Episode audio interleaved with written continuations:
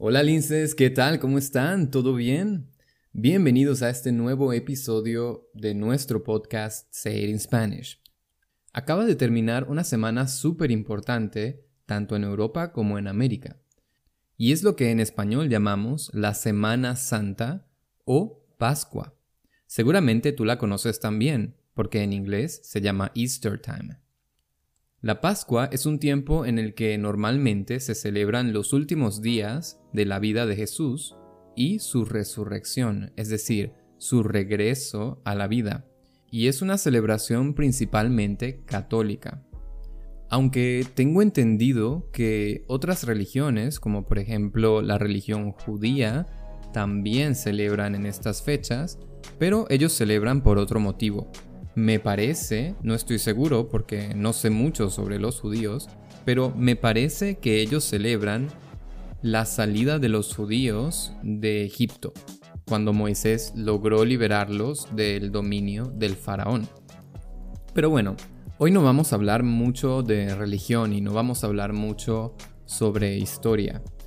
De lo que quiero que hablemos hoy es de tradiciones y de cultura, porque obviamente como la religión católica ha estado muy presente durante la historia de América y durante la historia de Europa, hay aspectos de la religión que ya no son muy religiosos, sino que simplemente son culturales, que ya forman parte de nuestro comportamiento y también forman parte de nuestro lenguaje. Por eso he grabado un vídeo de YouTube en el que te explico cuáles son las frases que tienen su origen en la Semana Santa y que todavía se usan comúnmente. Son frases que usamos todo el año y que puedes escuchar en cualquier lugar y en cualquier momento.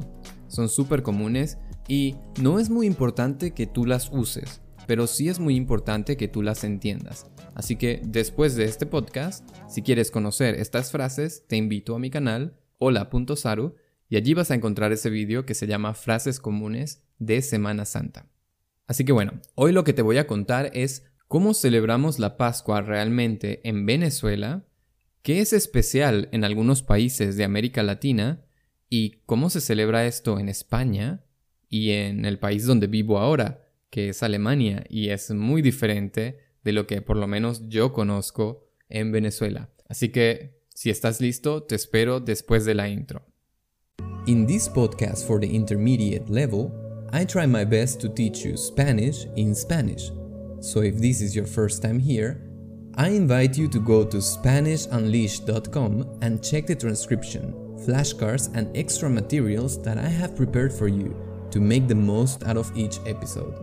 Also, if you're a beginner, you can check our mini podcast, Say It in Basic Spanish with episodes that are between 3 and 5 minutes long, and use the grammar and topics from the A1 or sometimes the A2 level. And it's streaming on every platform. But if you're ready, let's go! Bienvenidos y bienvenidas a nuestro podcast Say It in Spanish. Yo soy Saru Rodríguez y soy tu profesor de español. A mí me encantan los idiomas y por eso he decidido hacer este podcast para ayudarte a ti a aprender y practicar tu español de una forma más natural. Gracias por estar aquí y comencemos. Vale, la Semana Santa es una semana completa y normalmente cada día se celebra o se conmemora un evento diferente en la historia de la muerte de Jesús. Por ejemplo, un día se celebra la última cena que él tuvo con sus apóstoles, con sus estudiantes. Otro día se celebra cuando Jesús anunció que su discípulo más cercano, que era Judas, lo iba a traicionar. Y así, cada día es algo diferente hasta el día domingo, que es el día en el que se celebra la resurrección de Jesús. Entonces, en muchos países se hace algo diferente en cada día. Y antes de darte detalles sobre esto, tengo que contarte que para la mayoría de los latinoamericanos, o por lo menos creo que en el caso específico de Venezuela, la mayoría de las personas son creyentes, es decir, las personas creen en Dios y en el caso particular de mi país, la mayoría se considera católicos. Pero yo creo que la mayoría de las personas no son realmente practicantes.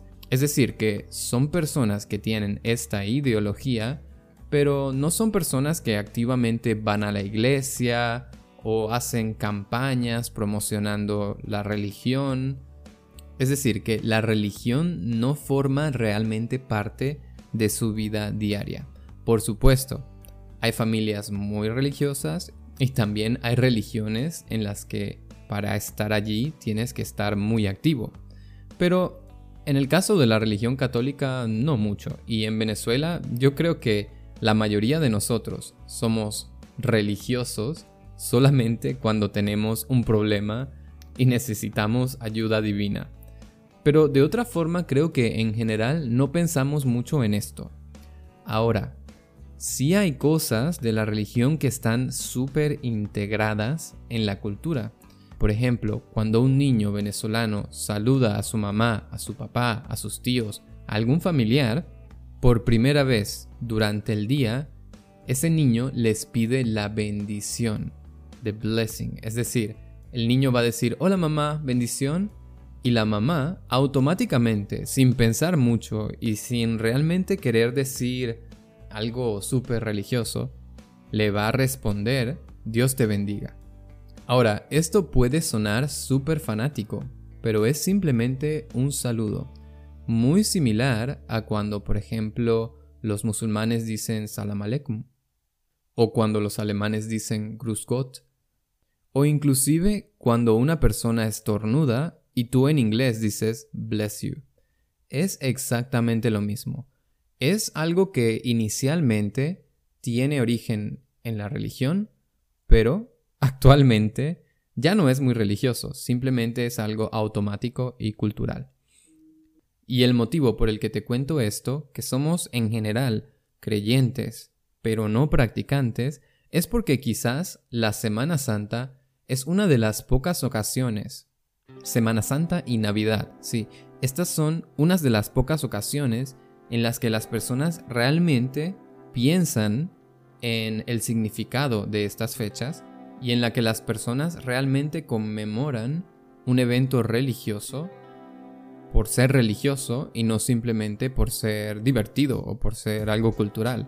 Quizás Navidad está allí en el medio, porque muchas personas no son creyentes o inclusive muchas personas son ateas. Un ateo es una persona que no cree en Dios pero les gusta la Navidad, porque en América Latina, o por lo menos en Venezuela, la Navidad y todos estos eventos, todos estos festivales, son súper sociales y son muy divertidos. Entonces, para las personas que sí celebran la Semana Santa, tiene un significado muy especial y muy espiritual. Ahora sí, vamos a los detalles. Hablemos un poco sobre qué pasa en mi país.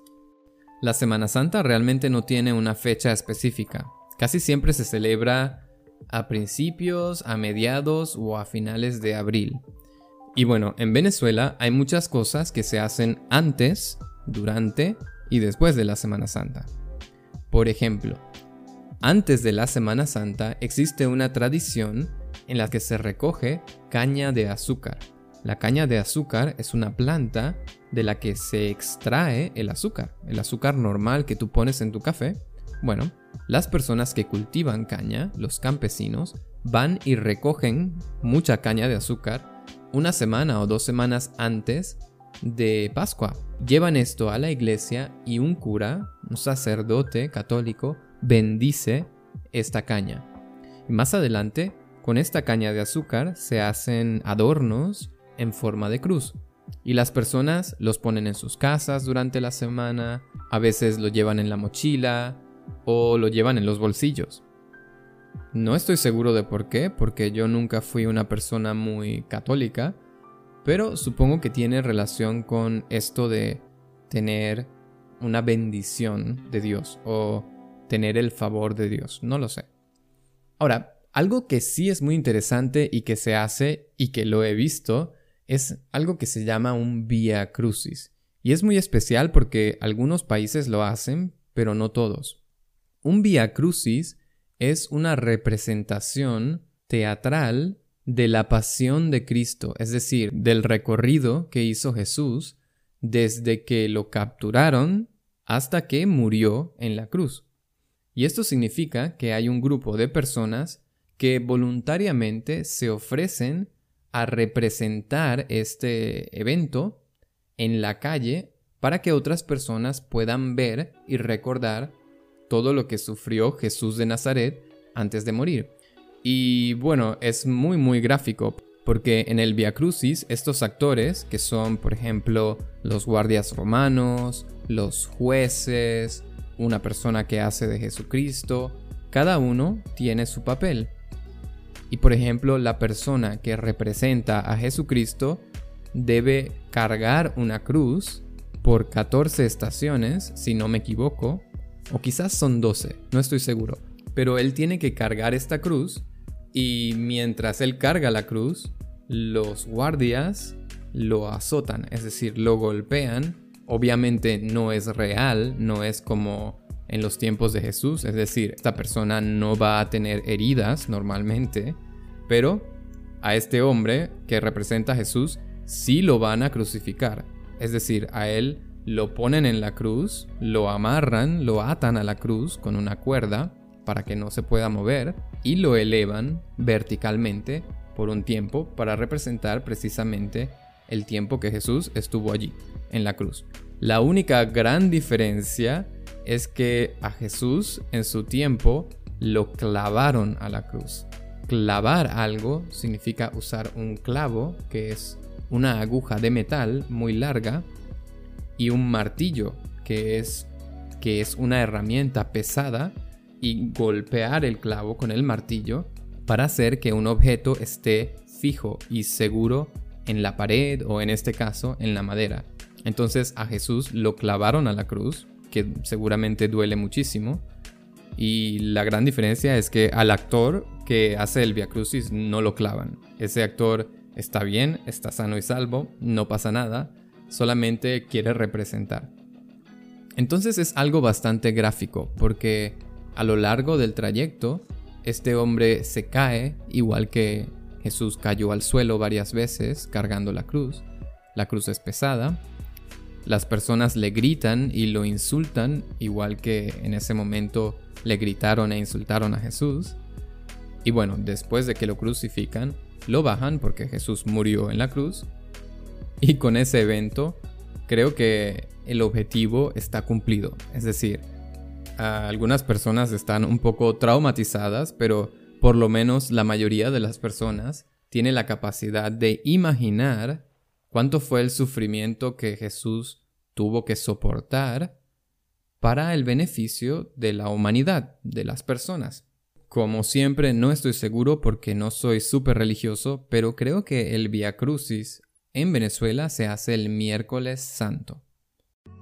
Thank you for listening to Say It in Spanish. If you like this episode so far, don't forget to hit the like button and share this episode with your friends. Also, remember that you can find the full transcription of the episode, as well as the flashcards and extra materials, in our website SpanishUnleashed.com. Or you can visit holazaru.com for information about our group and private lessons. Thank you for your support and let's continue with the episode. ¡Vamos! Otras cosas que se hacen sí que son muy religiosas. Por ejemplo, las personas tienen esta superstición, esta creencia de que es necesario visitar siete templos o siete iglesias durante esos siete días.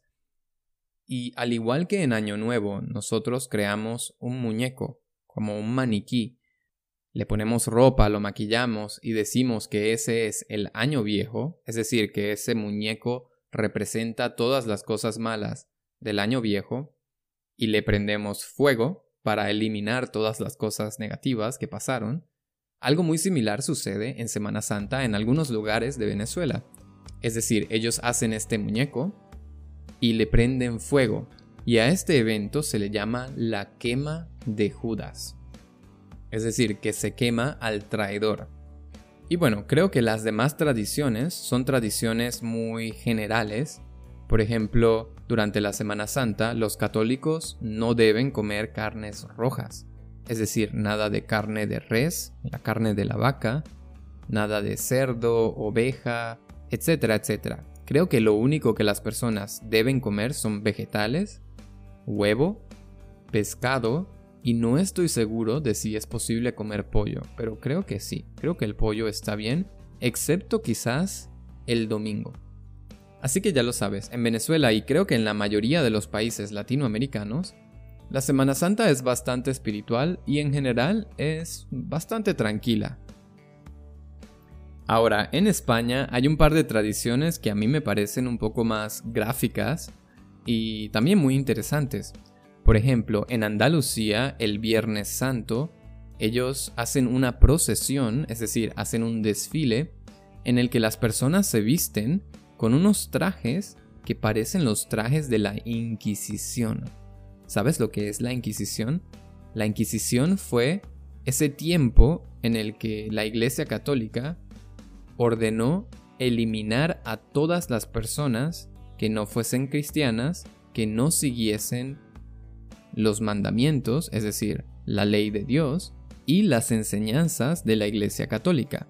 En ese tiempo fue que comenzó la caza de brujas la quema de brujas, ¿no? Witch hunting, y todo este tiempo.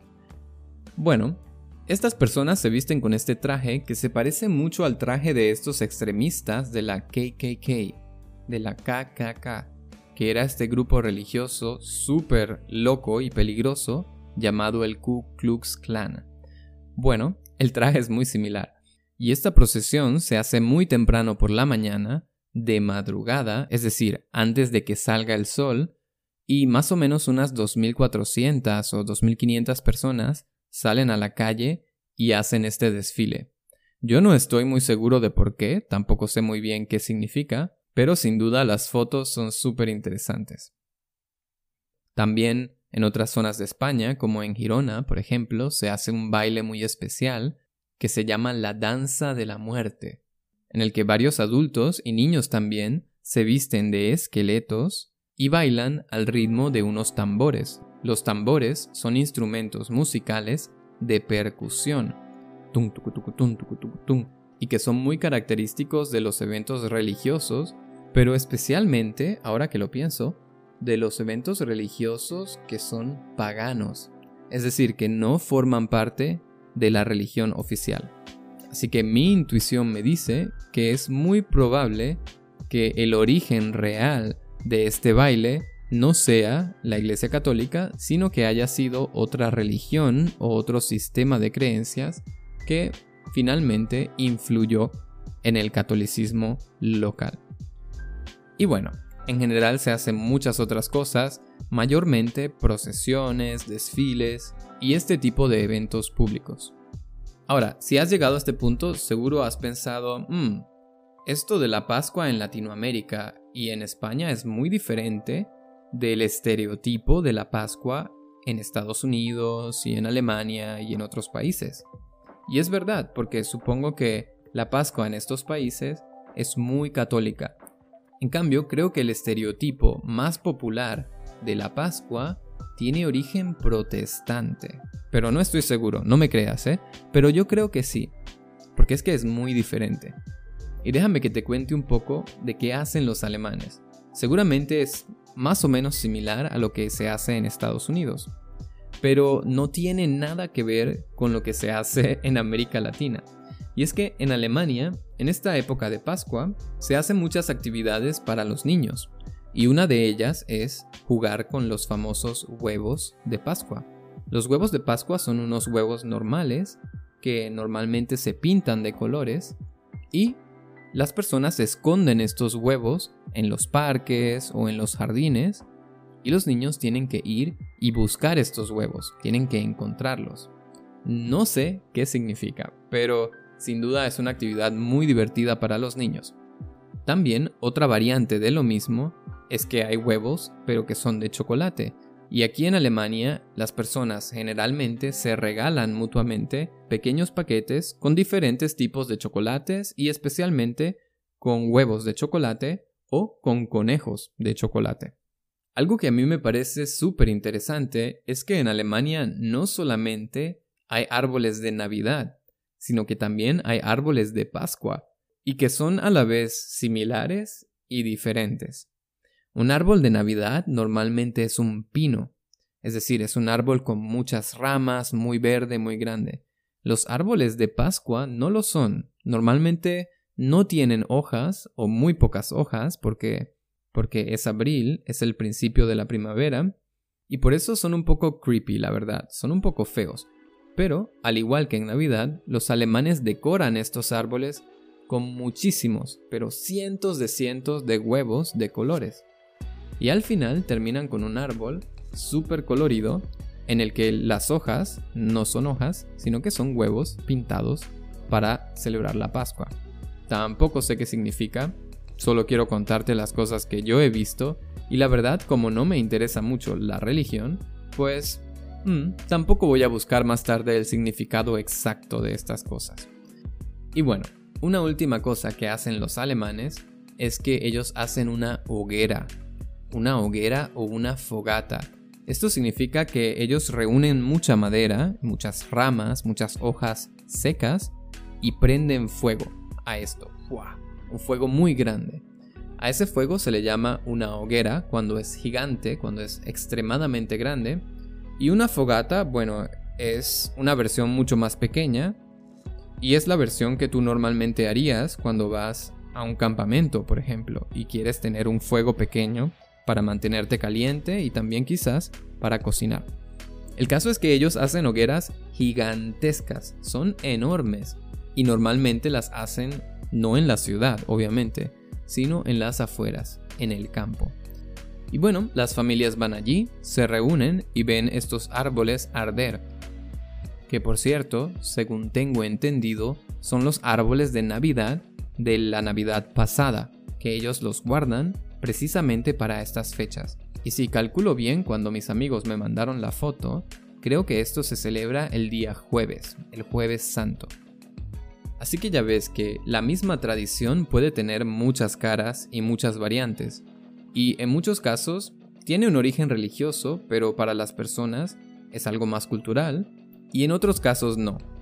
Por ejemplo, hace poco me comentaba un compañero aquí en Alemania que originalmente esto de los huevos y eh, decorar los árboles y todo esto es de origen protestante, pero que se ha vuelto algo tan común que ahora prácticamente todas las personas lo hacen. Es decir, que en general, católicos o no, la mayoría participa de este tipo de tradiciones simplemente porque, bueno, es costumbre sin tener alguna motivación espiritual particular. Vale chicos, Creo que con eso podemos terminar el episodio de hoy. Espero que te haya gustado y que hayas aprendido muchas palabras nuevas. Y pues a mí me parece súper interesante y quiero que me cuentes cómo celebran la Pascua en tu país. Inclusive, si tú eres hispano, me interesa saber porque yo solamente conozco Venezuela y conozco lo que veo aquí en Alemania. Así que vete a mi comunidad en school.olazaro.com y busca el post que tiene relación con este episodio. Allí me puedes comentar todo lo que tú quieras sobre cómo celebran la Pascua en tu país y, por supuesto, si yo he dicho aquí algo que no es correcto, también me puedes corregir porque, como te dije, yo no soy una persona muy religiosa y pues solamente estoy aquí para contarte algunas de mis experiencias y ayudarte a practicar tu español. Así que bueno, Gracias por estar aquí y nos vemos en el próximo. Chao. Alright guys, that's it for today. Remember to visit SpanishUnleashed.com to have access to the transcription and the flashcards of this episode. If you like this podcast, you can support me by hitting the like button, or if you want to financially support my work, I would really appreciate any donation that you can make on PayPal through the link on the description. Or if you prefer, you can join the members area of SpanishUnleashed.com and enjoy all the premium materials that I have prepared for you. Also, you can check our courses, lessons, and learning materials at olazaru.com. Una vez más, gracias por estar aquí y nos vemos en el próximo.